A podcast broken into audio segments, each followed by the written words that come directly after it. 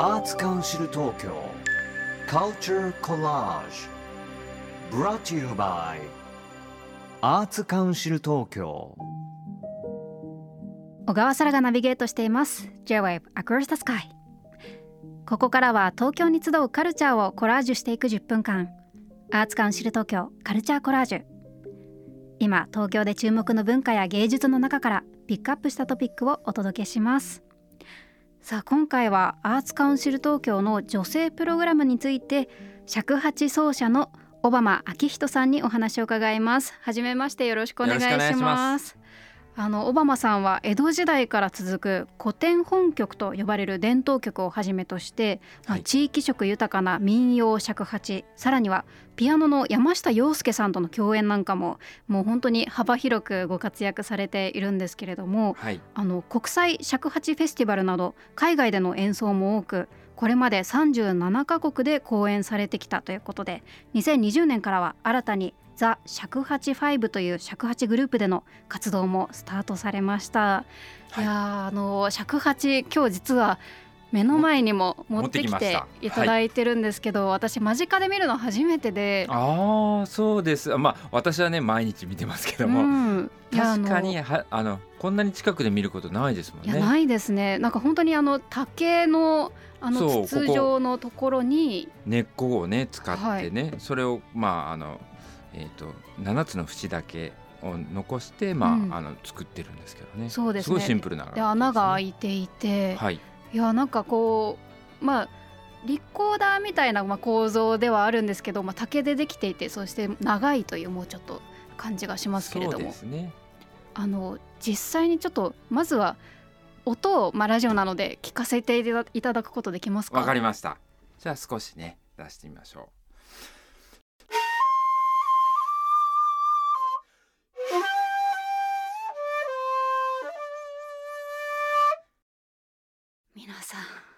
聞きましたか？いやなんか心が整う感じがしますね。いやこれが百尺八ですよ皆さん。すごい かっこいいなってもうこのワンフレーズで思っちゃったんですけれどもそもそも尺八を始めたきっかけってどんなところですか？そうですね。私あのまああの高校の時から民族音楽が好きでうしてそこからあの日本の音楽も興味を持って、はい。そして、えー大学からこの楽器と出会いまして、はい。あこれは運命の楽器だなと思いましてそれ以来来ずっとこうずっと深くあの愛して、えー吹き続けております。あの民族音楽といっても、まあ、日本だけじゃなくていろんな楽器が海外にもあると思うんですけど、はい、中でも尺八でこれだと思ったポイントはどこだったんですか？これはですね尺八あのあの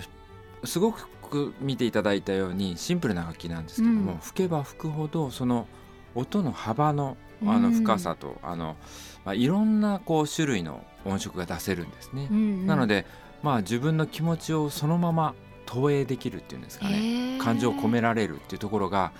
あのー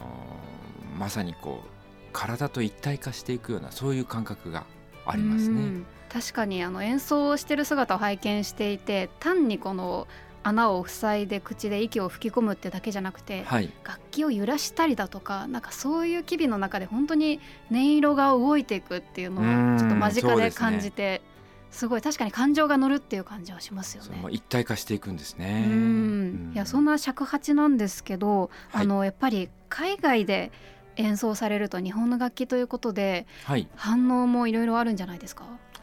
そうですね。あの今あの海外では多くのあの尺八演奏家も、えー生まれておりまして、うん。えっとプロの方もたくさんいるんですね。へえ海外にもいらっしゃる？いらっしゃるんです。あそそうなんだ。それほどやっぱりこの尺八のまあその魅力っていうんですかね、うん。そういうのが伝わっている。まあもちろんその端的にここれだから、うん、素晴らしいというふうにだから皆さんがやってるとはなかなか言いにくいんですけども、うん。先ほど言いましたようにあの、まあ、体と一体化していく。そして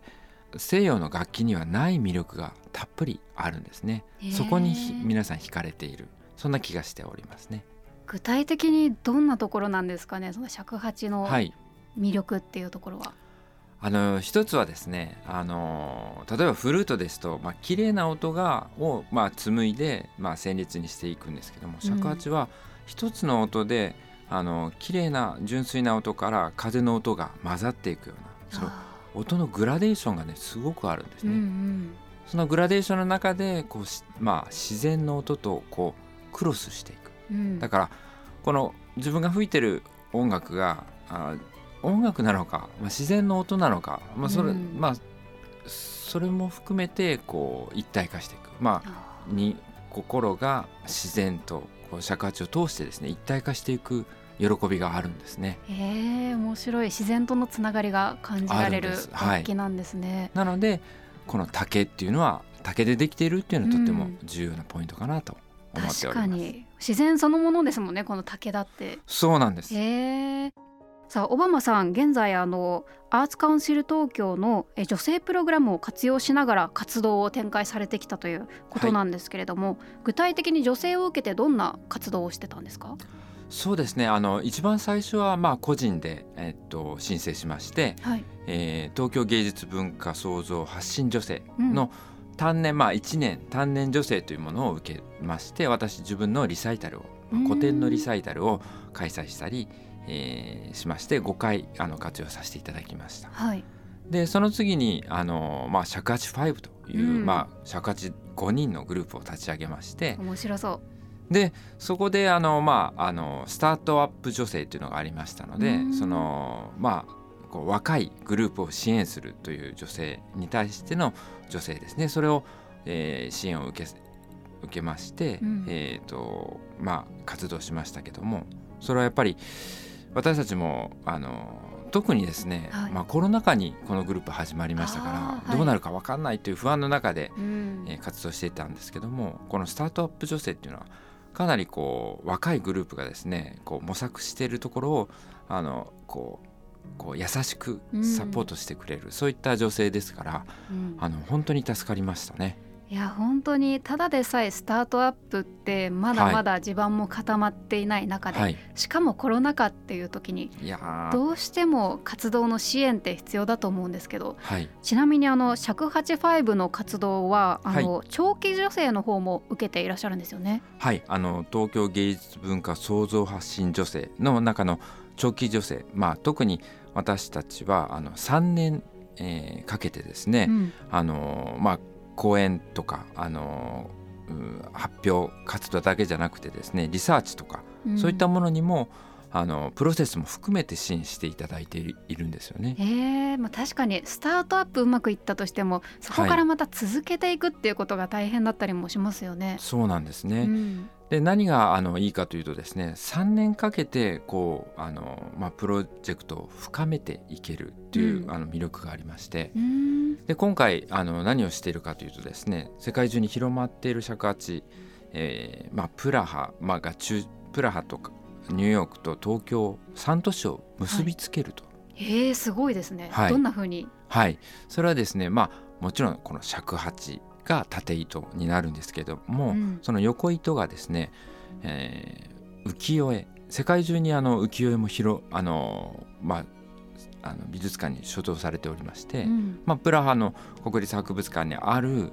あの浮世絵しかも尺八がそこに描かれているんですね。あそうなんですねへでニューヨークはメトロポリタン美術館にある浮世絵それも尺八が描かれているんです。うん、えあるんですね世界中に。あるんですね。面白いな。なのでその年の作曲家に、えー、曲新しい曲を移植してそしてその浮世絵を使って、えーと映像作家が新しい映像作品を作る。おおどんどんなんか広がっていきますけれどもでシャカチ5がそこで演奏すると。はいその3都市で作品を作って、まあ、最終的に東京で東京の作品も作ってそれをあの3つの作品をまあ発表する。